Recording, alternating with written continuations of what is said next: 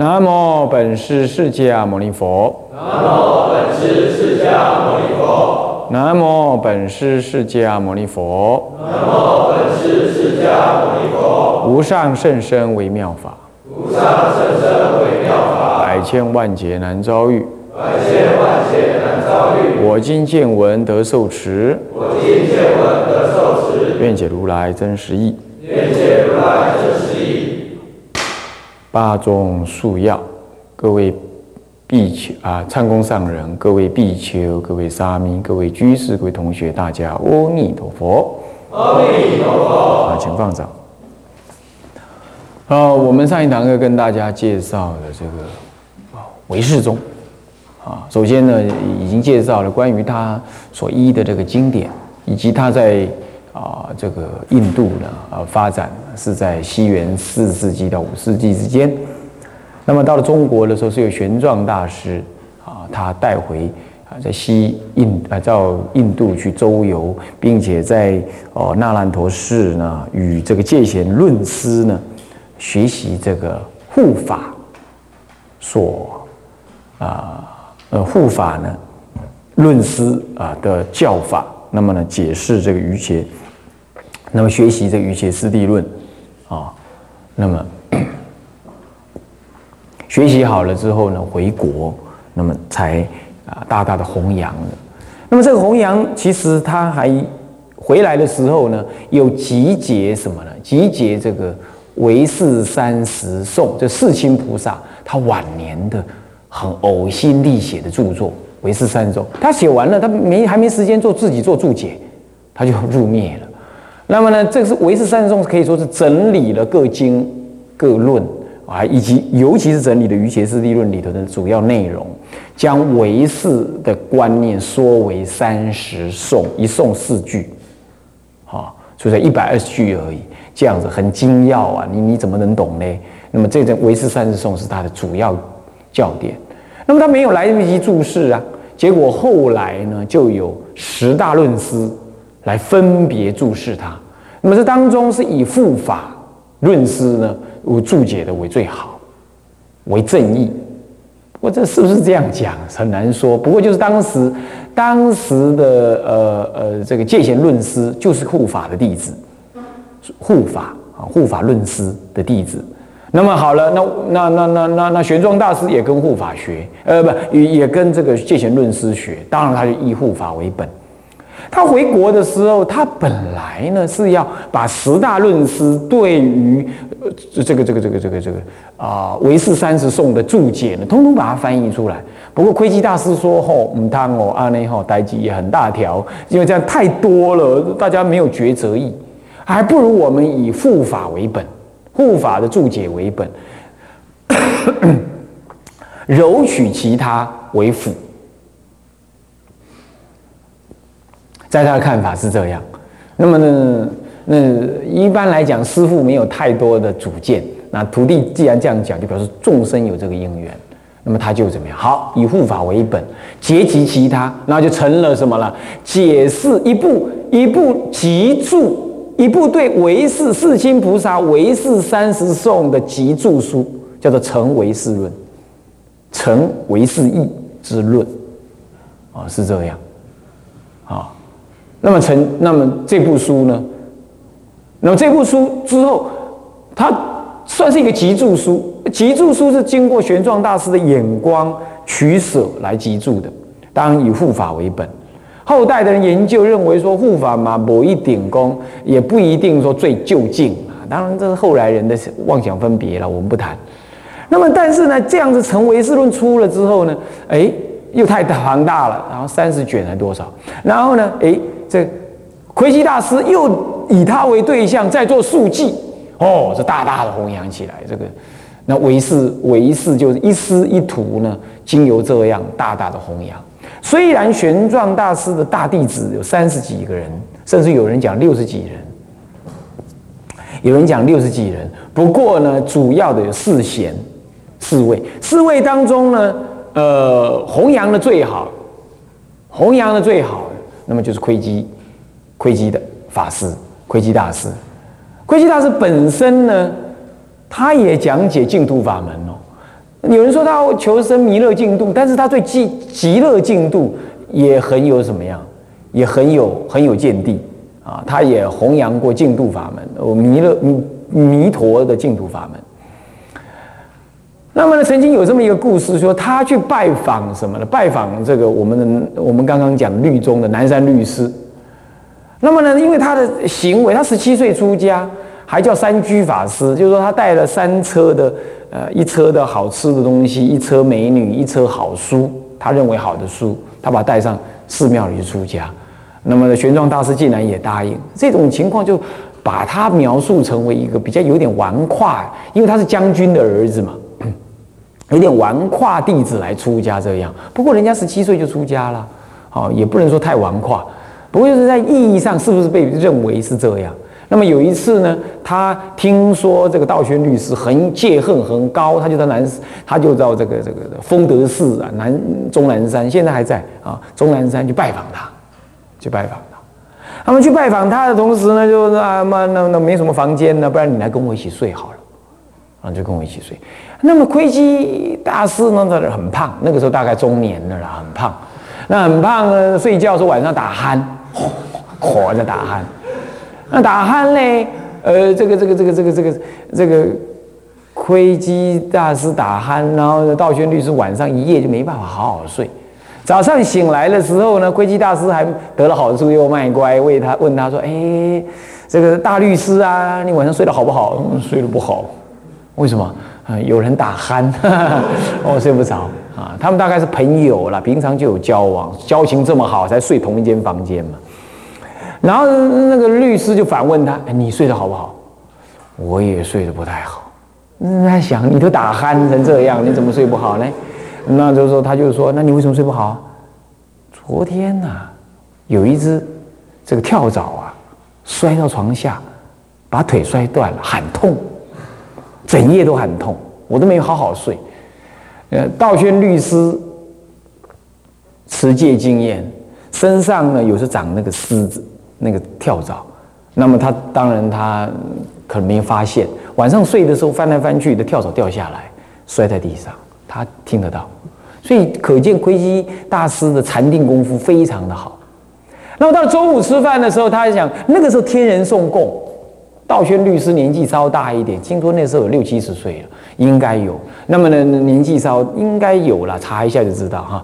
那么呢，哎，天人家送供，他打算拿天人送的那个米饭这么粗，很香啊，来请那个窥基大师吃。结果哗，过了午了，没得吃，没送来啊。他那个时候打电报都太慢了啊，就是没办法。等到窥基大师呢，大家彼此饿着肚子回家了，然后那窥基大师啊，我回去了，回去。天人呢，隔天才来送供，他就问他说。哎，奇怪，昨天我要请窥基法师来吃饭呢，你们怎么没送嘞？我说有啊，有送啊，还照宅急片快递的啊，怎么还没有送呢？那他为什么你不送进来？他说没办法送进来啊，为什么？满山满谷通通是护法神呢，都是窥基大师的护法神呢，我们不能送进来啊。那为什么会这样？他是大菩萨，他久远修行大菩萨，这是。满身满骨，通通是大，通通是威尽森严呐！我们是天人，是老百姓，没办法送饭进来啊！你就可想而知啊，持戒律固然很庄严呢，但是菩萨更可怕，他的密恨那是更让人恭敬的啊。那这件事情呢，也被记录下来啊，被记录下来。所以窥基法师呢，是古禅师再来。啊，他呃，玄奘大师去西印度，去印度取经的时候，路过了一个呃西域的一个山谷，就遇到了一个出家人，在那入定。他就拿眼镜敲醒他，他说：“哎哎，你在入定多久了？你入的是灭尽定哎。”他说：“对啊，我在等释迦佛出世啊。”他说：“没有啦，释迦佛出世，释迦佛出世完都已经入灭了啊，等过头了。他没有用闹钟来叫醒他，直接等过头。他就说：那，没关系，我继续在入定，我在等，等下一尊弥勒菩萨入世。啊，哎呀，别等了啦，你都等过头了，你还等，不如啦，我回国的时候，你赶快去投胎，然后呢，回国帮我弘扬佛法，你看怎么样？他说有缘嘛，他说好，相谈甚欢，就说好，这个就是窥基大师。来回到了长安，投胎在将军家里。所以他的密恨你是不能够以一生一世来看他。所以看起来好像没什么守戒律，其实他是大菩萨。哦，是这样，就是九修的菩萨来。来支持玄奘大师这位这位更大的菩萨来弘扬这唯世宗啊。好，那么他呢回国之后呢，参学是七年回国。啊，这老少少少小离家老大回呀啊，那么两鬓已经鬓白了。啊，那么呢，这真是这种感觉啊。你们现在是没什么感觉了，到了中年的时候，这种感觉就很深刻啊。那么呢，嗯，他呢回到长安之后是万人空巷，把整个长安挤得水泄不通。因为为什么？因为他在印度就非常有名，印度的论师没有一个能够辩论的赢了他，把他尊称他为大乘天，天就是很神圣、高远而而广博啊，那么殊胜的意思。尊称他为大圣天，你看在国外能够能够这样子受到尊崇，是一个国际级的大学者跟大修行人。那么他又能有修行，那回到了国内，还没回到国内呢，这个这个经由 CNN 报道啊啊，那么唐朝的国都呢，国都就非常的感到骄傲，说他们有一个偷偷跑出去的出家人，十七年学成归国，成为国际级的大学者。当时的什么欧洲、美洲根本都还在穿开裆裤，没什么没什么文化，所以当时的国际间就是中国、印度、西域这个欧亚板块啊，还有什么中东一带，那个时候文化非常荟萃的，所以中东到现在还很看不起。欧美的文化就是这样，所以造成的所谓“九幺幺”，这根本是一种文化的抗争。中东的文化是很深的，你可不要小看回教文化。回教文化是非常跟中国文化很接近，它很有家族伦理观念的啊。与其说佛教要跟哪一个宗教相结合，就是佛教更接近，某种程度上跟回教有更接近的可能性啊。回教很讲求修行的。千万不要把回教，你们要去了解一下回教哈，不要呢，不要被西方的思想呢妖魔化了回教人徒哦，这千万不要这样。宾拉登是一个很有很有内涵的人哦，你要你要了解，虽然他做这件事情是不对的，可是你把人狗逼得狗急跳墙了，才是这样。所以要有一个更大的世界观，不要都是受欧美的那种价值观的判断。虽然欧美也出了几本书来自己评判，那都是隔靴搔痒。你要站在另外一个文化来检视欧美这种霸权文化，你就知道谁才是世界上的大流氓。最大的恐怖主义国就是美国，你们自己要知道，这不是什么好笑的事情啊！你们读的书、学的文化，通通是学欧美的，这是不足、不具足觉悟的那种内涵。你要跳开这这样子的流行文化啊，什么好莱坞文化这样的文化来看待世界的文化，你才能看得清楚。当时国际的高超文化是从中东、印度一直到西域，一直到中国的长安，这样子个内陆文化呢，是主要的文化的枢纽。主要文化的枢纽，而玄奘大师呢，他就是在这个观念，在这个环境当中建立成为他的国际大学者，啊，今天大概颁给他两三个诺贝尔奖都不足为过的。以他那种情况，他回国，那么呢，十九年有计划的翻译经典，总共翻译了七十五部经，一千三百三十五卷的经文，可以说真的是哦。哎，这精力充沛，意志力也惊人。那么他翻译的经典非常的精确。那么呢，鸠摩罗什翻译的经典是优美得意而雅。那么呢，玄奘大师翻译的经典是精确而而标准，是这样。这个无不愧是学唯识的人，唯识在很多思想上的概念是很精确的。那么。可见他是一个哈很高超的哲学家了啊，也是一个冒险家，也是一个修行家、宗教家，这集各种的内涵为一身，所以是非常在中国的佛教史当中来讲，其实他是要非常受到尊重的。只是因为唯世宗本身不兴，所以相对的了解他伟大人格跟精神的人也不多，也不多哈。那么这位大德啊，就传入了唯识。那么，嗯，唯识的主要思想就是三性，就是先从法相来说，就是白法五位白法；从修行来说，就是转世成智，是要转这白法当中五位当中的心王法，就心法。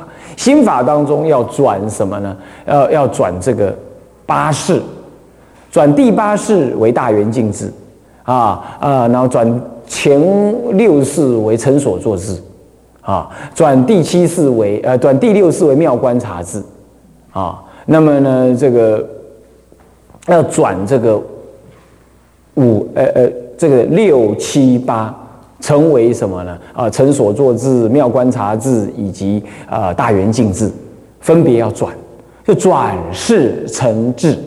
他的修行内容是这样。那么他看待这个世间呢，就是以三性来看待这个世间。那么哪哪三种性呢？就是所谓的片智所执智性，还有依他起智性，还有缘成实智性这三种性。那么首先就是说，他认为凡夫看待这世间，或者一个东西它存在这世间，其实它具足三种性，不是说有这个东西是这个性，有那个东西是这个性，不是的，是每一样东西的存在都是由心所变现。那心所变现，心怎么去认识它？心去认识它的当下呢？不管你怎么认识，这个心所变现的这个法法。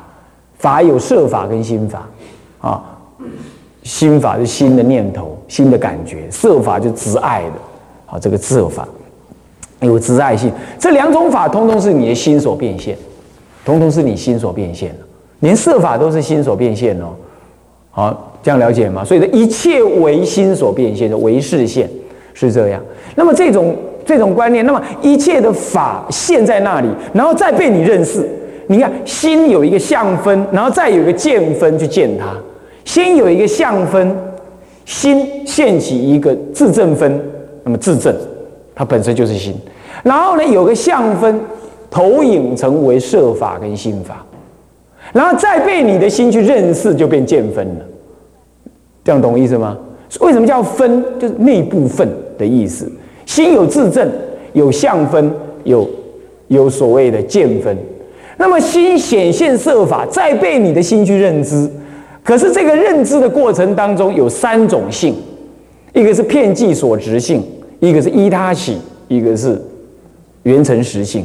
所谓什么叫圆成实性？就是它本来的样子，就真如性，圆圆满遍一切处，实真实如是的那个性。一切心所变现的物质，它本来就有它的真如性的。这样听得懂意思吗？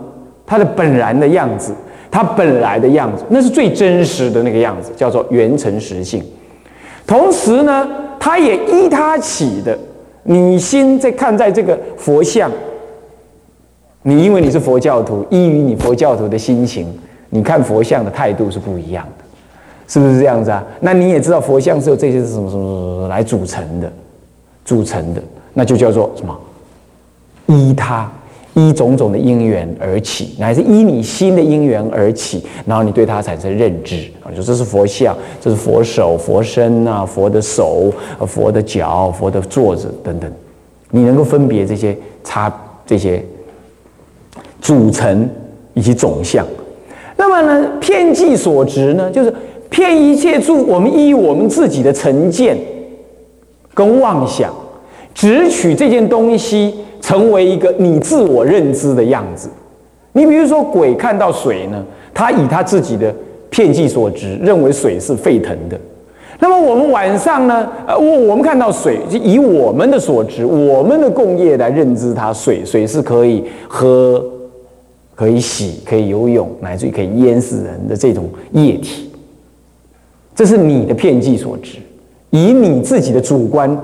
主观的业缘、主观的认知、主观的经验来给予认知的，所以你看看，灵高灵，红高红，翁姑会高动哦，龙交龙，凤交凤，那男欢女爱啊，哎，奇怪了，你觉得那个女人长得不怎么样吗？你这个男，你这个男同学爱她爱的要死。对，倒过来说，这个男的长得是，哎呀，丑的可以。可是那个哦，男人男孩不坏，女人不爱。哎，他越坏，女人越爱。哎，他就，哎，他反而他去爱，他就哎，个别找个别所爱，这就偏激所思，是不是这样子啊？那偏计所持，其实多少也也具有依他起的意涵，依他自己的业缘，跟这位女人、跟这个男人或跟这个东西的业缘呢，是相感，他才会爱。可是呢，这种爱法与别人不一样，他起这种爱，他起这个爱，这个男孩子爱这个女人，那个男孩爱那个女人，他不会大家都爱一样，所以这种依他起会依于个人的偏执而有所爱的不同。对不对？就是骗，就骗计所知的自信。所以每一样东西，每一个人，每一种心想，它都具有这种骗计所知与依他起跟所谓的原成实性。这样了解意思吗？了解意思吗？这是三性。那么心，可是心能产生什么法呢？心其实产生什么法？哇，这很难分类。可以产生设法，也可以产生心法，也可以产生心不相应的行法。啊，那也可以产生无为法，比如说解脱，啊，这解脱就是一种无为法，涅盘，涅盘是无为法吧？它不假造作，本来如是，是不是？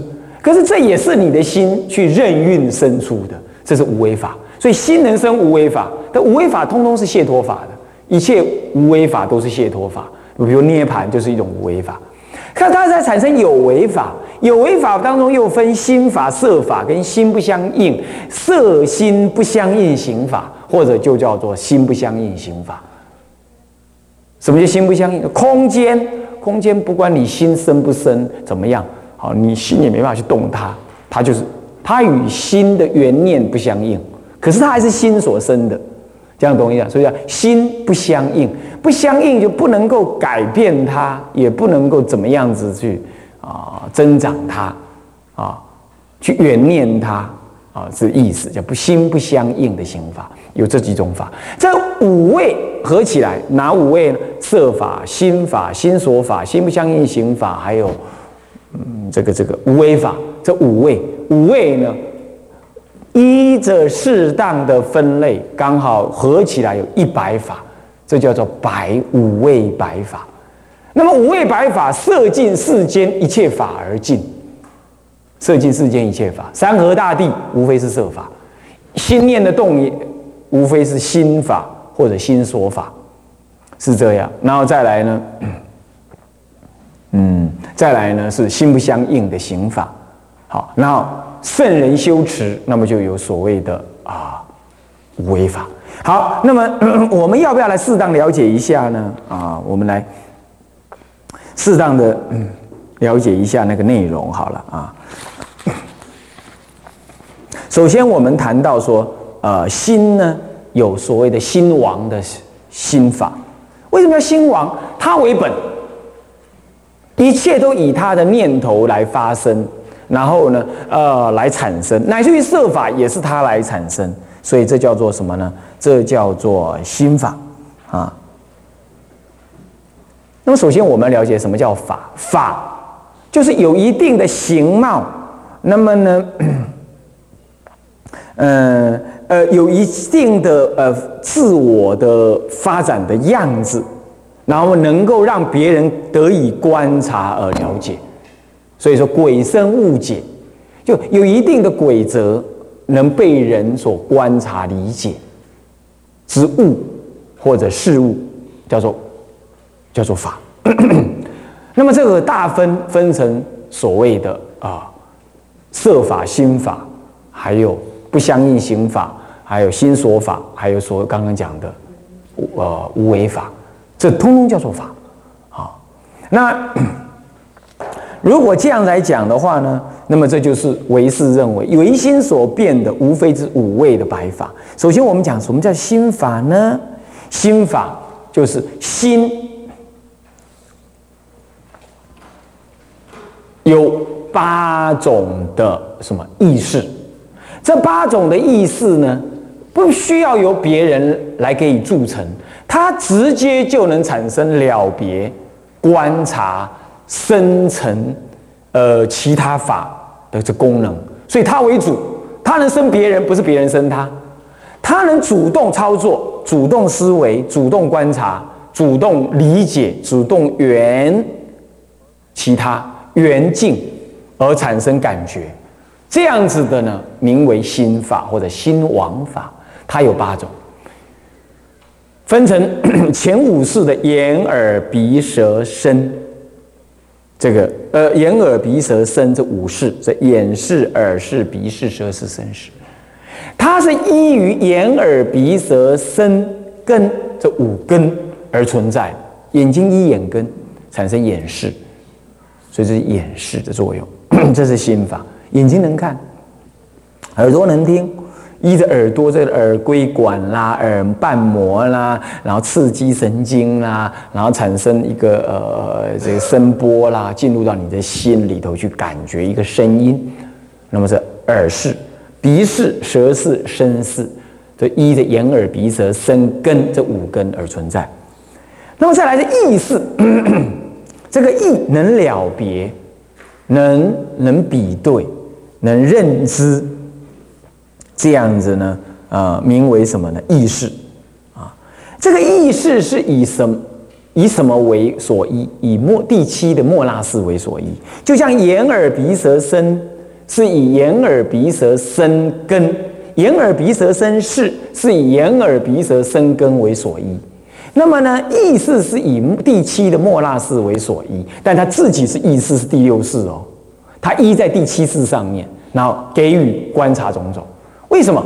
因为你要有一个自我感，第七意识就自我感，它一第八，第七一第八，然后产生一个自我感。